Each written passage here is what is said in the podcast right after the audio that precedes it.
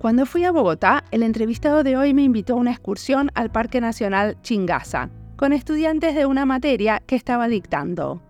Fuimos, nos embarramos hasta los huesos, nos metimos en cascadas y tratamos de encontrar al oso de anteojos, que ese día se escondió. Pero vimos sus huellas en los árboles y escuchamos muchas historias con osos de anteojos. Conocimos un proyecto de ecoturismo y nos contaron sobre los desafíos de la gente que armó ese proyecto. Todo eso era parte de una materia sobre parques naturales que dan para estudiantes de diseño, administración de empresas y biología, con profesores de las tres áreas. Me encantó todo, y sobre todo lo de la caminata en el barro antes de empezar a diseñar. Miguel Navarro Sanint es un diseñador y profesor en la Universidad de los Andes que hace mucho tiempo trabaja con comunidades en parques y reservas naturales. Miguel se dedica a la innovación social participativa y nos cuenta cómo está ligada a lo que hace a la conservación. Hablamos de sostenibilidad, minería y salud. Mi nombre es Mariana Salgado, esto es Diseño y Diáspora.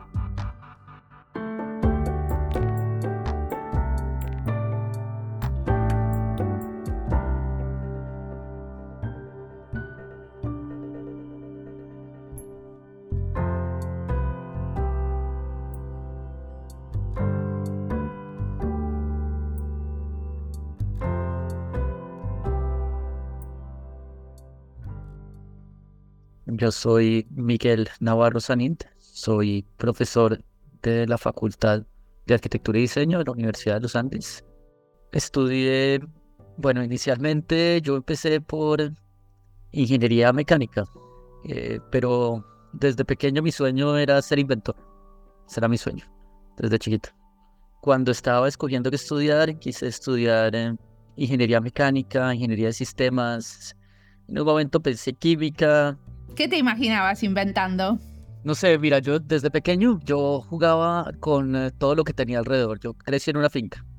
Yo crecí como lejos, un poco lejos de la ciudad, ¿sí? Y mi vecino más cercano estaba a kilómetros. Entonces, eh, pues sí, tenía mis hermanos, mis primos de vez en cuando de visita, pero, pero estaba más interactuando con las cosas que tenía alrededor. Entonces, eh, yo jugaba con aparatos electrónicos viejos, con teléfonos viejos. Por ejemplo, cuando, cuando pequeño le, con teléfonos viejos los conectaba al teléfono para que timbrara en, eh, como para poner un timbre para mi habitación. Tenía un sensor que cuando abría la puerta se encendía todo, se encendía el, el equipo de sonido, sonaba la música, se prendía la luz. Eh, jugaba mezclando productos, cogía plantas y las metía en alcohol, por ejemplo, y miraba a ver qué pasaba, y como con frasquitos no es, no es eh, en este momento, cuando miro hacia atrás, no es, no diría que no es eh, éticamente correcto, no sé cómo, cómo ponerlo, pero como vivía en una finca donde había ganado, había muchas vacunas viejas y muchos productos químicos viejos. Entonces jugaba con eso mezclarlos a ver qué le hacía una matica o cosas así. Pero sin tener ni idea de nada. qué peligro total. Decime, ¿cómo llegas al diseño? Cómo llego al diseño. Cuando estaba, empecé a estudiar ingeniería mecánica y la ingeniería mecánica era muy teórica. Realmente en ese momento había, eh, había un, eh, un engaño en el, en el primer semestre, que era que el primer semestre en la introducción a ingeniería mecánica lo ponían a uno a hacer cosas y después desaparecía eso. El hacer desaparecía. Y cuando estaba en quinto semestre empecé a estudiar diseño como un segundo programa. Y justo ese semestre que empecé a estudiar diseño, que tenía mucho más del hacer y menos de, teorías y, ecuaciones, ese semestre tuve un accidente. Eh, un accidente que me llevó a retirarme de la universidad. Y cuando volví, cuando regresé a la universidad, tenía que decidir, pues no tenía tiempo para hacer las dos, porque tenía que hacer fisioterapia eh, todas las tardes. Entonces solamente podía ver la mitad de la matrícula y como medio tiempo, estudiar medio tiempo. Y entonces tenía que decidir entre, entre las ecuaciones y el hacer, más o menos. Y obviamente es mucho más divertido el hacer. y bueno, y de hecho ahora cuando sos profe enseñas eh, materias que tienen mucho que ver con el hacer, ¿no? Sí, bastante. bastante que ver con el hacer. A veces incluso me alejo demasiado de, ese planteamiento tan, eh, tan teórico y el, y el deber ser, y es más una exploración desde el hacer. Bueno, pero tenés, o sea, hay una base, ¿no? O sea, vos tenés una materia, podemos hablar por lo menos de esa que se llama parques naturales, ¿no? Sí, parques nacionales, sí, sí. Perdón, parques nacionales. En esa materia se reúnen gente de administración de empresas, de biología y eh, estudiantes de diseño a trabajar en nuevos conceptos para los parques nacionales. ¿Lo entendí bien? Sí, realmente lo que hacemos es reunirnos desde diferentes disciplinas para crear proyectos que apoyen la conservación en eh, todas las zonas que pertenecen al sistema de parques. Eh, eso comprende cualquier zona que esté destinada a la conservación privada o pública, bien, santuarios, eh, parques nacionales, reservas de la sociedad civil, son diferentes figuras y realmente son proyectos destinados a eso, a esos espacios. Y los proyectos eh, tienen como premisa que tiene que haber participación de la comunidad. O sea, de la comunidad que vive en el parque. De la comunidad que vive en el parque o que se beneficia del parque o que está directamente conectada con el parque o con la zona de conservación, no solo parque, sino con la zona de conservación.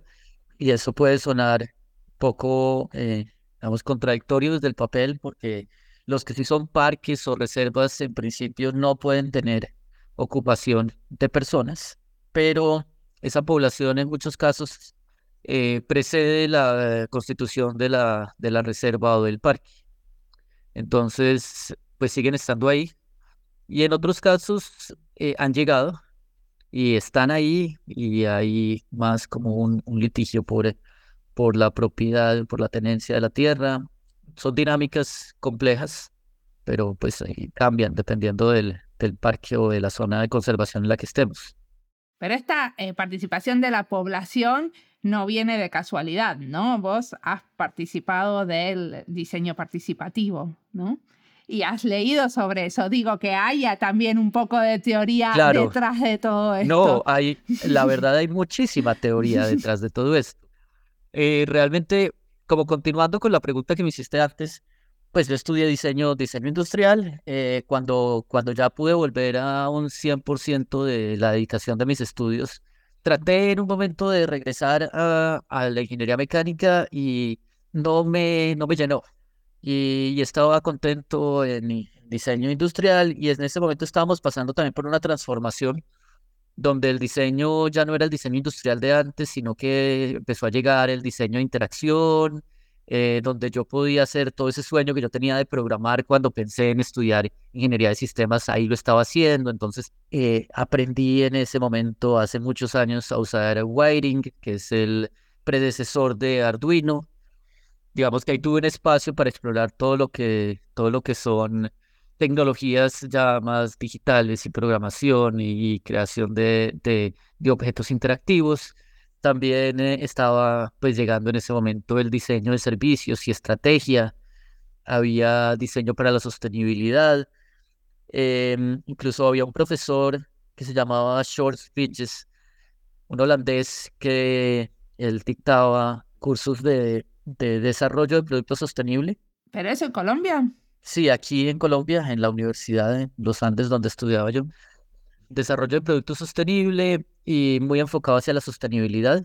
Y, yo me entusiasmé también mucho por ese lado, entonces tenía toda la parte de diseño para la sostenibilidad, estrategia y toda la parte de interacción también y tecnologías em, aplicadas a, a otros contextos, digamos que a otros contextos aparte de, de la computación clásica, de, este, sacarlo y hacer de pronto un, pues, proyectos que recuerdo, pues, eh, un simulador de vuelo para una, especie de paracaídas eh, que era bastante divertido, o, una quena, un instrumento musical que botaba luz, digamos que sacar un poco y explorar esos, esas tecnologías desde otros espacios. Y entonces eso me llevó a mí a meterme mucho en, en la parte de sostenibilidad y tecnología y pensar en cómo es que esos dos son compatibles, porque en ese momento parecían ser eh, opuestas. En ese momento, pues estamos hablando de hace bastante tiempo ya, o sea, más de 10 años, donde eso aquí en Colombia pues era, eh, se sentía un poco contradictorio porque además estaba el discurso de que la tecnología es lo que nos está haciendo insostenible el mundo, sí, o ese, ese crecimiento tecnológico. Entonces era una pregunta que yo tenía siempre como en, en mi cabeza. Y cuando, cuando me gradué, pues yo participaba de diferentes proyectos de investigación. Estaba en unos de sostenibilidad con, con Natalia Gudelo y también estaba en, pues, con Short Fidges en eh, todo su proyecto ahí de, de, materiales sostenibles y demás. Y, y hacía, hacía análisis de ciclo de vida con CIMAPRO. Yo era el que me encargaba, el que se encargaba ahí en la universidad de los equipos de, para poder hacerlo de CIMAPRO y hacer análisis de ciclo de vida. ¿Qué es CIMAPRO? CIMAPRO es eh, un software holandés que mm, no sé si sigue existiendo. Para ver el ciclo de vida de los materiales. Sí, de análisis de ciclo de vida de los productos, sí, sigue existiendo. Básicamente es un software que funciona con ecoindicadores y uno tenía que hacer la construcción completa de un ciclo de producción y ciclo de vida de un producto y ver cuál era el impacto que tenía con los ecoindicadores. Y bueno, yo estaba en, en eso y además estaba también en proyectos de, de interacción, de hacer sensores para hacer eh, un dispositivo que sentía los movimientos de las piernas para hacer que un, eh, un personaje en un videojuego corriera cuando uno corría en la vida real. Con sensores. Sí, con sensores. Hicimos eso con eh, Santiago Barriga, se llamaba el profesor con el que estaba en eso. Y tan pronto me gradué, empecé a dictar dos cursos que podían, podían ser un poco opuestos. Era medios interactivos, era uno de los cursos que dictaba, y el otro era desarrollo de producto sostenible.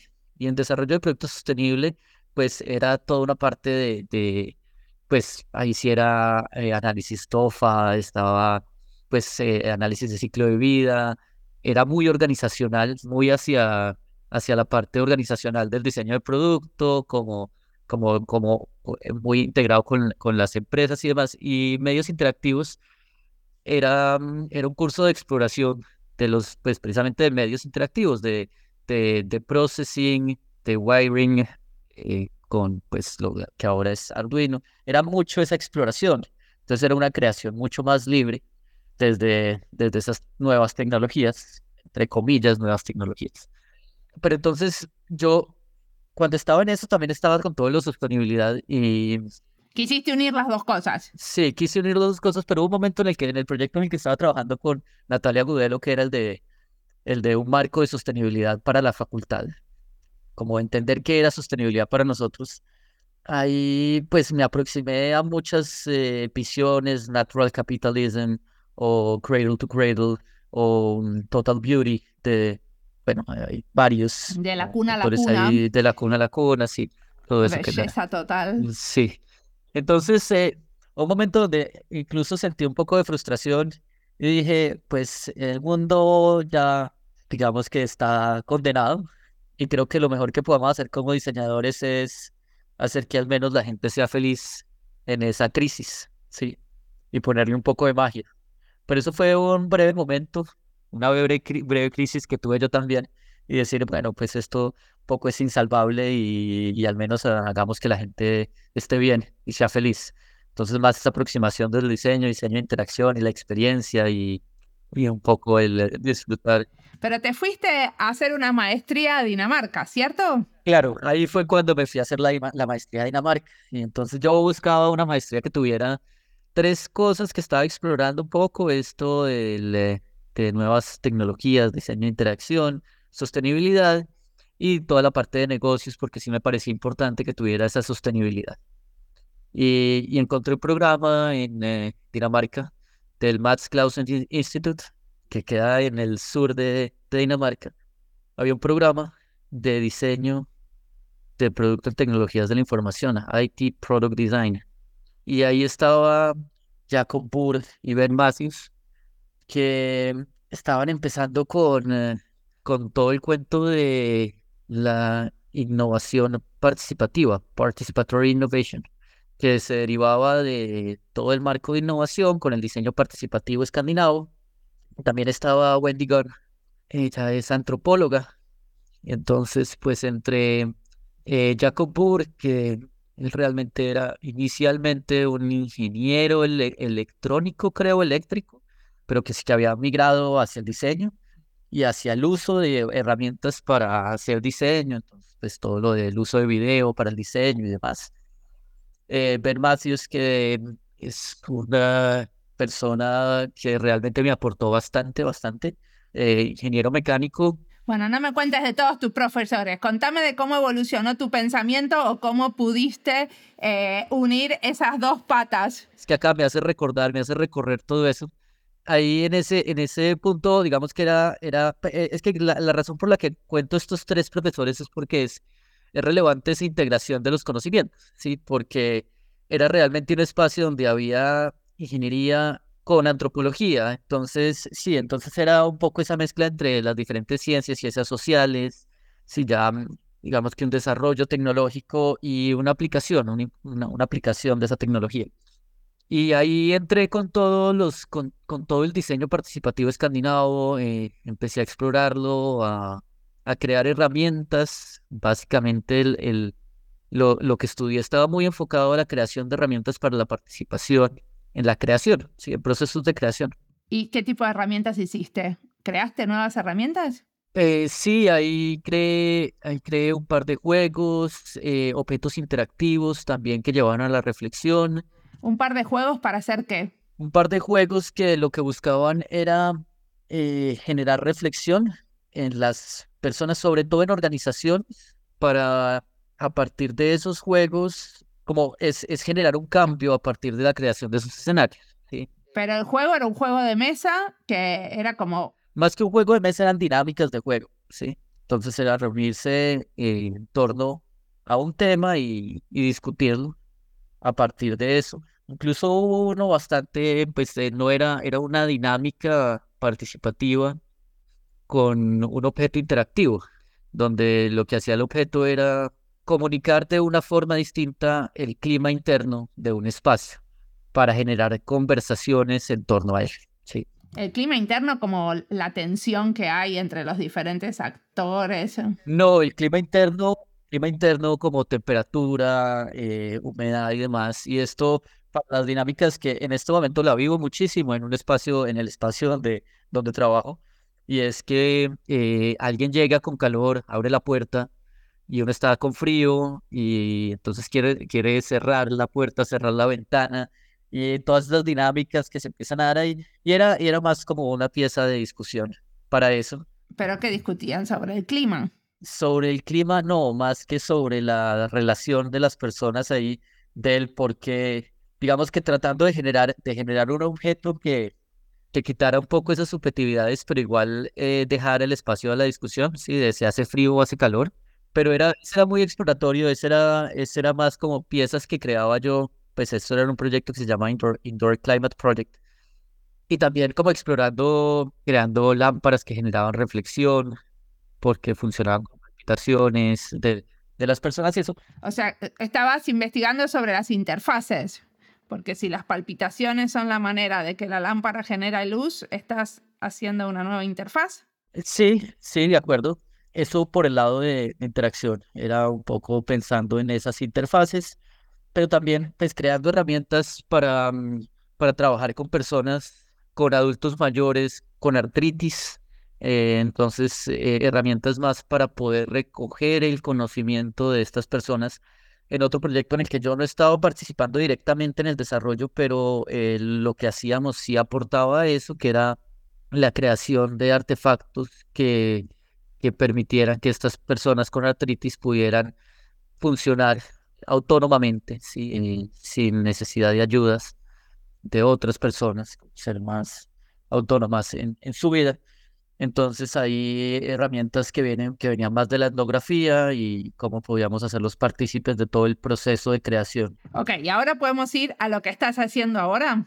O sea, ahí tuviste tu formación sobre diseño participativo y ahora estás como profesor armando como diferentes cursos, semilleros o diferentes espacios para la investigación en donde también hay un componente participativo, pero entiendo que, por ejemplo, en los parques nacionales, si volvemos al curso ese, a la materia ella, los que participan no son solamente la población, ¿no? También hay un componente participativo de los animales, las plantas, el entorno.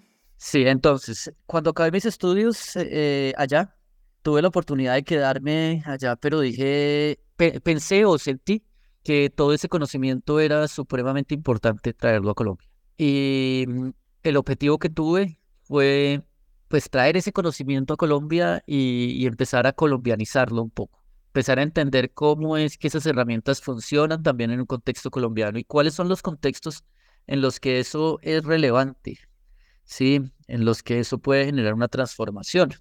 Y ahí eh, de nuevo, pensando mucho en, eh, en la sostenibilidad y en, eh, y en la felicidad de las personas, en lo que después entendí como bienestar, en la sostenibilidad y el bienestar, empecé a crear herramientas que permitían conversar sobre temas complejos de la conservación en Colombia.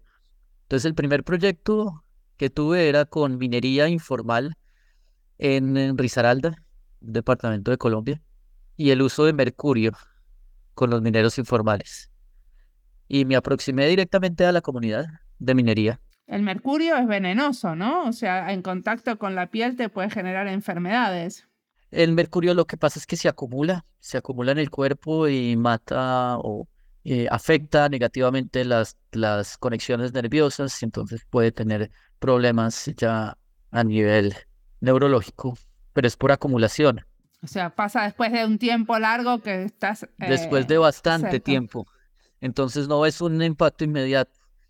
Y en ese momento el, eh, las opciones eran cianuro o mercurio en la explotación minera y el cianuro mata inmediatamente. Entonces, el, eh, pero genera menor impacto si es bien manejado, si se maneja bien. Pero entonces había una cosa de formalización y bueno, unas complejidades grandes y yo entré ahí fue a crear una herramienta de, discusión, de conversación y de reflexión, de reflexión por parte de los mineros de, de por qué lo hacemos como lo hacemos y que, cómo podemos transformar nuestras propias prácticas mineras. Y era eso, no estábamos proponiendo la transformación, sino que estábamos abriendo un espacio de discusión para que ellos mismos pensaran sobre la forma en la que podían transformar esas prácticas mineras ahí de cierta forma, eh, pues uno empieza a pensar o a repensar qué es lo que hace uno como diseñador. Porque mm, en muchos casos el diseño se, se, se siente o se percibe como si fuera la última parte de un proceso de creación, ¿sí? Donde ya estoy especificando, donde ya creo el objeto, creo el artefacto, ¿sí? o creo la experiencia. Pero mm, en ese momento, y creo que por mucho tiempo, lo que, lo que he estado haciendo obviamente sin dejar a un lado esa creación ya del artefacto final, es creando espacios donde esa creación de los artefactos se puede dar. Sí. Pero, o sea, ¿vos creabas los espacios o eh, la gente trabajando alrededor de la minería? Yo creaba los espacios. ¿Y ellos creaban los artefactos? Los artefactos salían, pero como un resultado de las conversaciones que se tenían. Sí. Entonces yo creaba, eran los artefactos que permitían la conversación y la interacción entre ellos. Sí herramientas como tarjetas. He creado muchísimas, muchísimas eh, sets de, de tarjetas para diferentes temas de conversación, para detonar esas conversaciones entre las personas. Entonces son, no son objetos, eh, lo que más creo, no son objetos resultados de un proceso de diseño como, como lo que se conoce tradicionalmente como el artefacto final, sino que son objetos para diseñar con.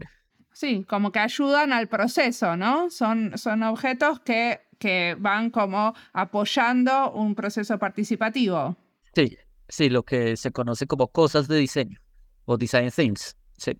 Y después de ahí, ¿salen, eh, ¿salieron objetos eh, concretos o lo que sale es un... O sea, ¿qué, ¿cuál era el objetivo de este trabajo con los mineros?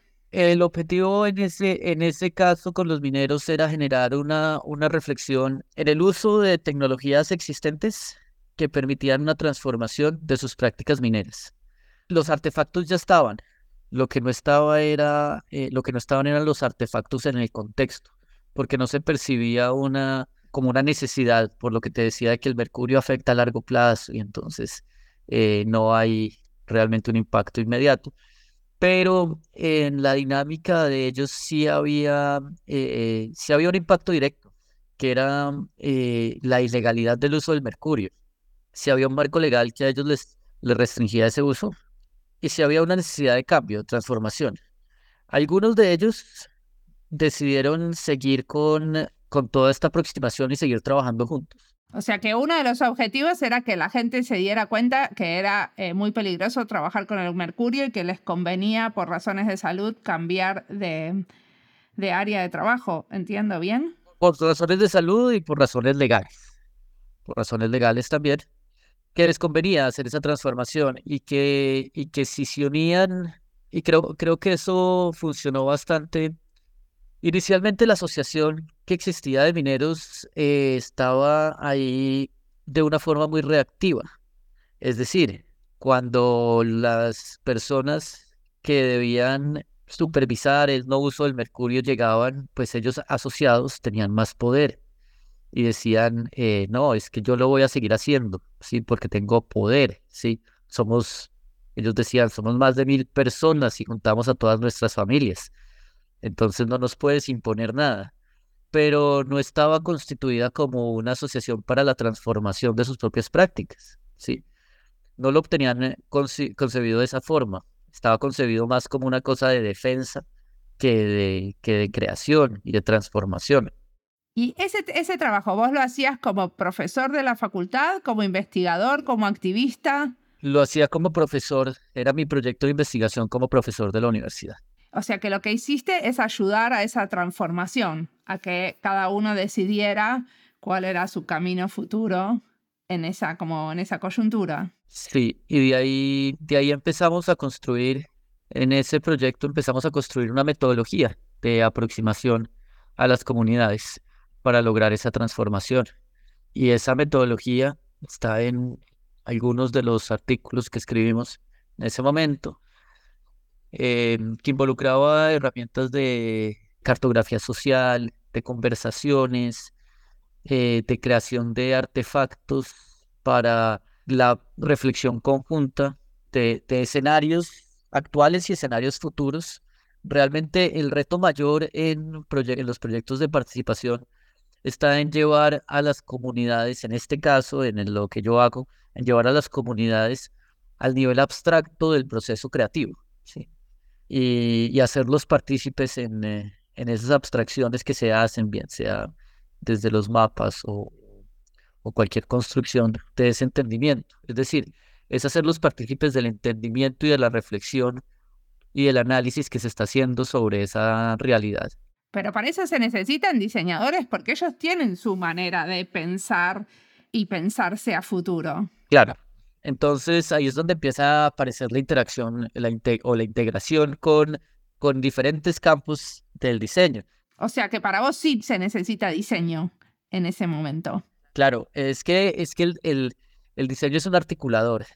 Para mí eh, existe un montón de conocimiento científico y conocimiento científico de, de pronto aplicado en tecnologías, en desarrollos tecnológicos.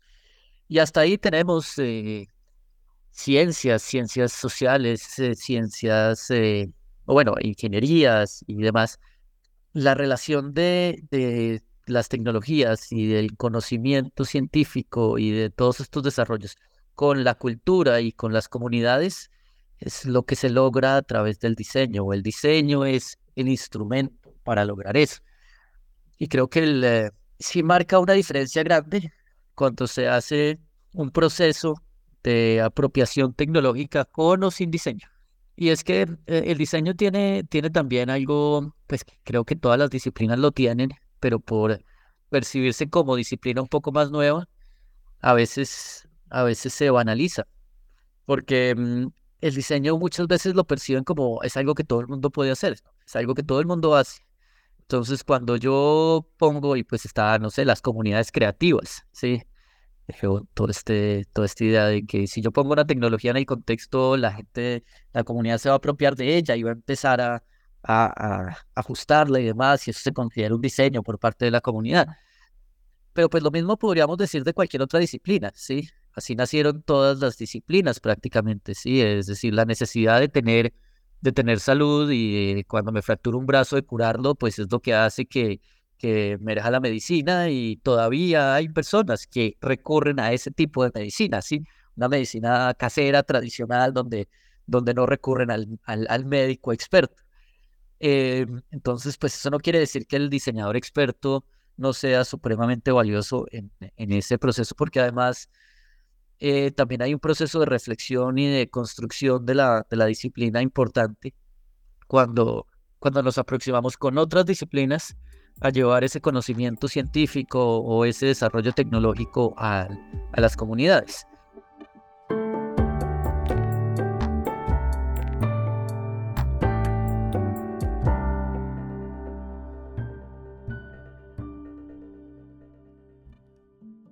Esta entrevista es parte de las listas Diseño Sostenible, Diseño con lo No Humano, Colombia y Diseño y Educación en Diseño. Las listas las encontrás en nuestra página web, en YouTube y en Spotify. Hay muchas cosas que dice Miguel con las que quedo resonando y también hay cosas que no dice que me gustó verlas, como eso de hacer proyectos con participación de las comunidades por un largo tiempo, porque él, a través de diferentes proyectos de investigación o materias, sigue en contacto con las mismas familias que viven en el Parque Nacional. Entonces investiga y apoya esos proyectos en su rol de profesor e investigador. Y eso no es un toco y me voy, sino un hacer juntes a través de los años y los proyectos. Es poner el cuerpo y el corazón en ese entender a la gente y la naturaleza para poder hacer cosas que valgan la pena, no solo para los estudiantes, sino también para los otros actores no humanos y todos en el ecosistema. Miguel habla de un pensamiento de diseño que busca una visión integral de los ecosistemas y las dinámicas de conservación. Y como toda visión integral compleja, no se llega sino a partir de tiempo, en el territorio, haciendo conjuntamente con las comunidades, proponiendo y explorando, haciendo y deshaciendo. Esos años de trabajo en conjunto le permiten tener justamente esa visión integral de los ecosistemas a la que se refiere, y a la vez poder transmitírselas a otros. Sigamos escuchando a Miguel, que tiene mucho para contarnos.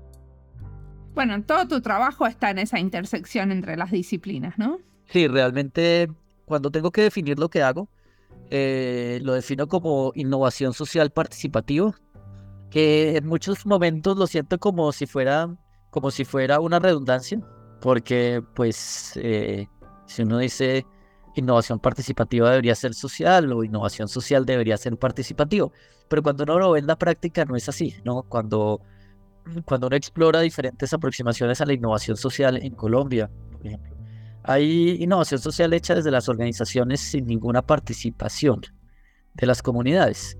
Y desde la innovación eh, participativa, pues también eh, hay, hay mucha innovación organizacional. Que, bueno, que la innovación organizacional y la innovación social están directamente ligadas. Sí, porque se, pues, eh, desde, desde un punto de vista ya más teórico, pues lo que cambia es la, naturaleza de, la comunidad, sí, una comunidad un poco más organización, eh, una organización empresarial o una comunidad un poco más eh, construida desde habitantes de un, de territorio. Pero las dinámicas eh, son muy parecidas. Escúchame, ¿podemos volver a lo de los parques nacionales? Que ya te lo pregunté tres veces. Quería que me cuentes qué surgen de este tipo de cursos donde hay estudiantes de tres disciplinas tan diferentes como administración de empresas, biología y diseño, ¿no? Que está muy ligado a todo esto de la innovación social participativa, pero quería que me cuentes un poquito, si das esa materia y la armaste, ¿qué, qué tipo de cosas salen de ahí? Sí, bueno, entonces, eh, este curso es un curso que nació de una conversación entre el decano de la Facultad de Ciencias, que es biólogo, una profesora de la Facultad de Administración, que es bióloga también, pero trabaja eh, desde la Facultad de Administración, un poco más entendiendo las dinámicas ya hacia, hacia el negocio o el aprovechamiento de los recursos. Y nosotros en la Facultad de Diseño. Y la idea era aprovechar todas estas metodologías de aproximación a las comunidades para construir proyectos que generaran impacto en, eh, las zonas de conservación.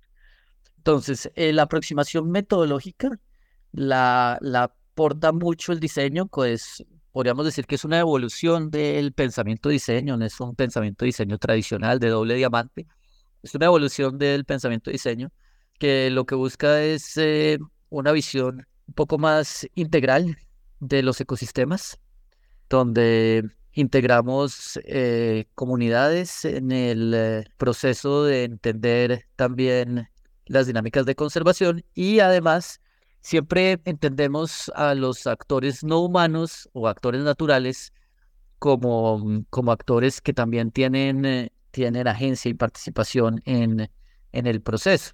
En este caso sería el ojo de anteojos. El, el oso de anteojos, en, en, en el, la primera iteración que hicimos del curso, era en la relación del oso de anteojos con los campesinos de, de las zonas limítrofes con el parque Chingaza. En ese proyecto nos aproximamos a, a la comunidad de Chuscales en eh, Junín, donde había habido ya ataques del oso a los animales de la comunidad. Y lo que hicimos fue generar un espacio inicialmente, como siempre, ese espacio de conversación con las comunidades, porque una de las cosas que, digamos que en, en el conflicto que había es que ya había habido eh, asesinato de, de, de, uno, de un oso, posiblemente más, pero había habido uno público y la persona que había matado al oso había ido a prisión, pero también estaba todo el, desde un punto de vista de conservación, siempre es como, no, es que el oso, el oso, el oso, hay que conservar el oso pero alrededor de, de los parques hay gente que ha vivido ya durante varias generaciones y que tiene además producción lechera y su tradición está directamente conectada con eso y, y una conversación también, y creo que esto es súper valioso, una de las cosas que más me gusta del curso es, es romperle a los estudiantes esos paradigmas con los que vienen de la conservación, ¿sí? Y entonces, porque muchas veces se entiende como la conservación es ser vegetarianos y querer a los animales. Que hay muchas contradicciones en la conservación, ¿querés mostrarles? Sí, no, y hay algo que, que es una de las premisas del diseño y es la empatía. La empatía, la empatía con el, con el otro, la empatía con el, con el, con el humano también, ¿no? Y entonces a veces se pierde esa empatía con el humano. Y es en la conservación construir empatía para con las comunidades, eh, que creo que es supremamente importante. Porque hay algo que yo le digo a mis estudiantes, por ejemplo, que es eh, cuando trabajamos conflictos de parques con, eh, con lechería, y es que cuando uno está en una zona donde no hay red eléctrica, donde yo no tengo refrigeración, y en nuestra cultura lo más importante posiblemente que puede haber en la nevera es el desayuno, lo del desayuno. ¿Sí? En Colombia al menos, y creo que en gran parte del mundo lo que no puede faltar en la nevera es lo del desayuno. Pero cuando tú no tienes cómo conservar la leche o cómo conservar los huevos, pues tienes una vaca y tienes una gallina y ordeñas la vaca. Y no es un acto de como voluntario de ellos de que es que yo quiero destruir el parque con mis vacas. Es no, es que pues eh, yo tengo mi vaca para propio uso pero mi vaca se reproduce. Y si yo no tengo toro, pues yo no hago inseminación. Y si yo no tengo toro, no, no, tengo, no tengo leche. Entonces tengo que tener la vaca y el toro. Y eso me va a dar terneritos. Y los terneros crecen. Y si es una hembra, la ordeño. Y si es un macho, lo vendo para carne. Y es una dinámica completamente natural por, por la forma en la que se ha construido toda esa ocupación de ese territorio y la cultura ahí. Y entonces, claro, es algo que hay que entender.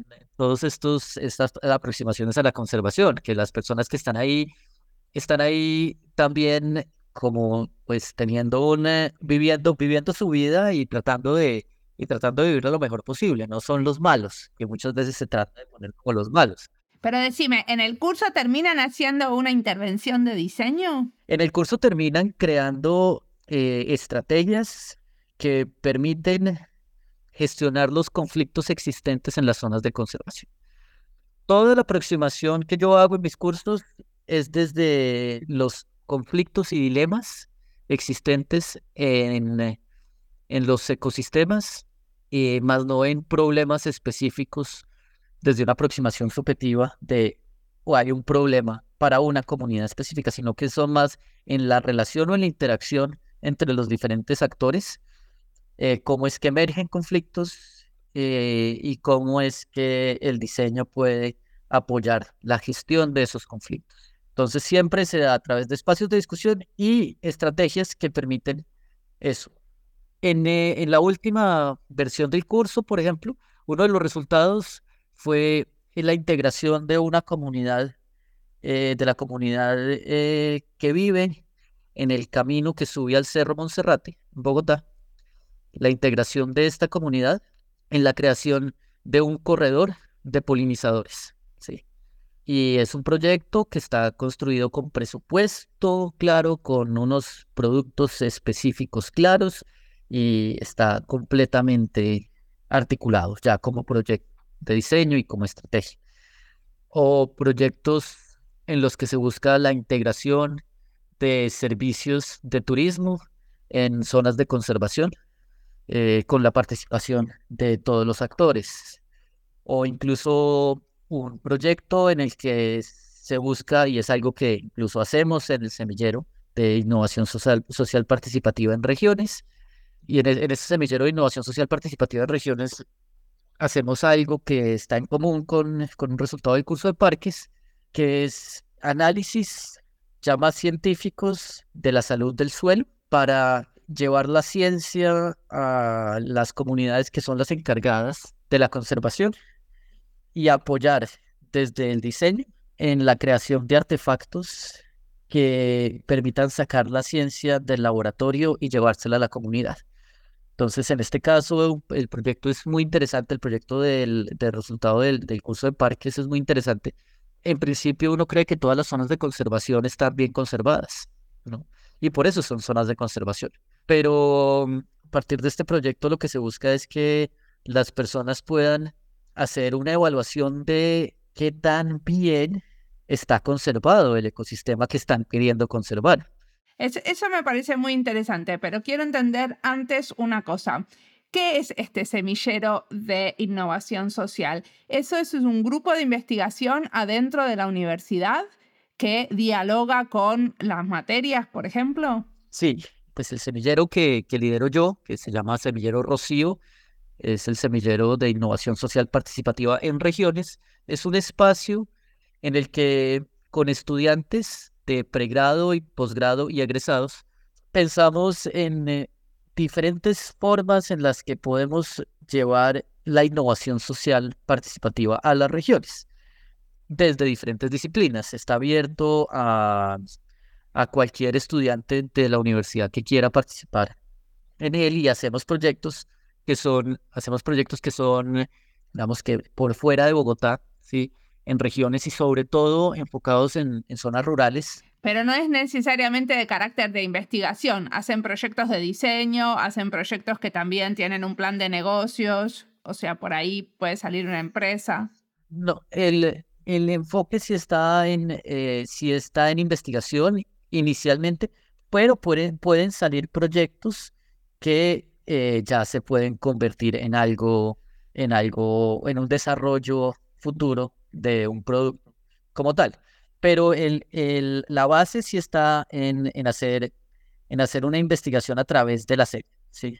Muy bien, tenemos que ir cerrando, así que si queremos leer sobre estas cosas, ¿qué nos recomiendas leer, mirar, escuchar? Hay, hay, una, hay, hay, una cosa que yo tengo en este momento, pero, pero de nuevo es una colombianización de eso. Es una aproximación de el que Den Uden, que es eh, modelo de modelos de valor para innovaciones significativas, se llama. ¿De quién es? Elke den Uden. ¿Está en castellano? No, pero es un poco el, eh, lo, que estoy queriendo colombianizar en este momento. ¿Y qué sería colombianizar? Eh, cuando uno colombianiza, ¿cómo, cómo sucede? Creo que la transformación en Colombia debe ser primero un poco más intangible que tangible. Y en gran parte el diseño en Colombia se ha enfocado mucho en eso. Por eso en, todo el diseño de servicios, experiencias, estrategias. Y siempre, pues, ah, realmente últimamente he estado muy de la mano con, eh, con sectores como la salud, la banca, sectores que tienen, que tienen un gran impacto, pero cuando uno toma estos, estos, eh, estas aproximaciones, son muy artefactuales, ¿sí? La aplicación del conocimiento es supremamente artefactual, pero un artefacto tangible, ¿sí?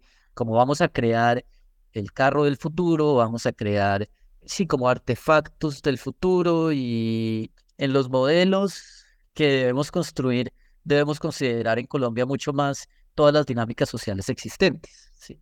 donde hay unos conflictos enormes, donde no hay una uniformidad cultural. Y creo que uno de los retos mayores de, está, está en eso.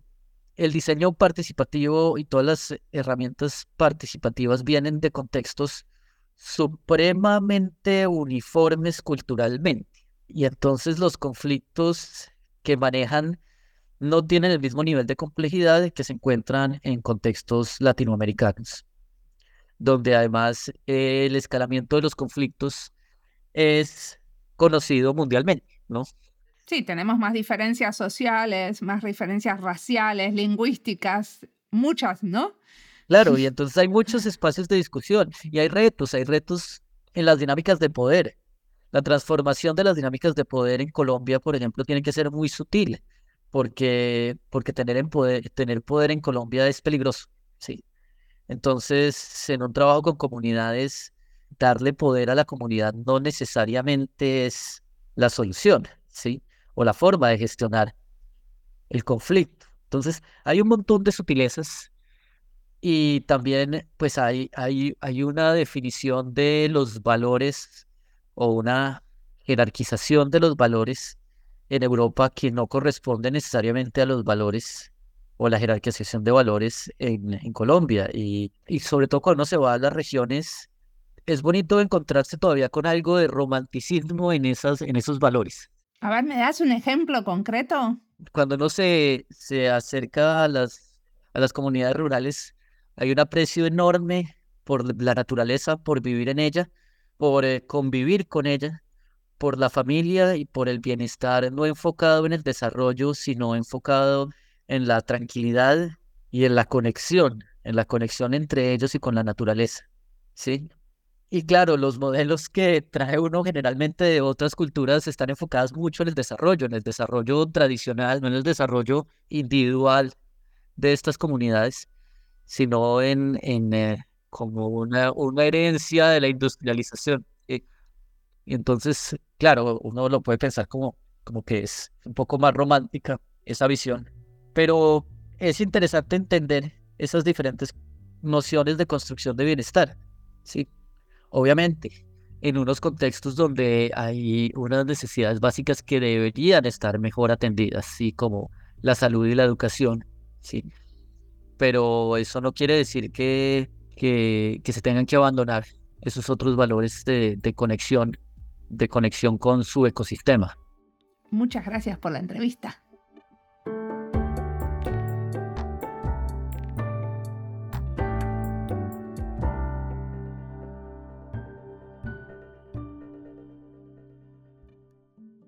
Miguel dice que el reto mayor es llevar a las comunidades al nivel abstracto del proceso creativo y hacerlos partícipes de esas abstracciones.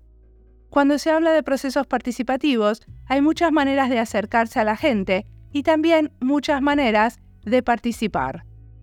Muchas veces no se los hace partícipes de hacer visiones estratégicas para sus propias comunidades, sino que se los entrevista y luego se les entrega algún resultado. Bueno, eso en el mejor de los casos.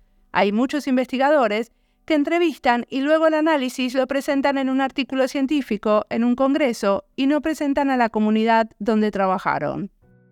en el caso nuestro del diseño, muchas veces envuelve a las comunidades en el proceso de entender el problema, pero no se los hace partícipes del proceso creativo de buscar una solución. Otras veces sí podemos hablar de buscar la solución juntos, de codiseño, pero son soluciones a corto plazo. Cuando se trata de hacer soluciones a largo plazo y plantear estrategias, hay una tendencia a hacerlo entre los investigadores, sean ellos diseñadores o de otras disciplinas. Miguel propone también hacerlos partícipes de trazar esas visiones a futuro, esas abstracciones, esas estrategias juntos, porque es una manera de entenderse y acercarse a la gente. De este tipo de experimentos tenemos pocos y queremos documentarlos y discutirlos en este podcast con otros, también comprometidos con sus comunidades y territorios. Seguimos en eso, seguimos buscando quiénes son. Siempre nos pueden contactar para contarnos si tienen un proyecto que les parezca que valga la pena abrir en un podcast. Como siempre, la música del podcast es de Antonio Zimmerman, el diseño de sonido es de Julián Pereira. Este podcast está publicado con licencia creativa común con atribuciones. Esto fue Diseño y Diáspora. Pueden seguirnos en nuestras redes sociales de YouTube, Instagram, LinkedIn y Twitter o visitar nuestra página web diseñoydiaspora.org. No olviden recomendarnos y recomendar nuestros libros. Nos escuchamos en la próxima.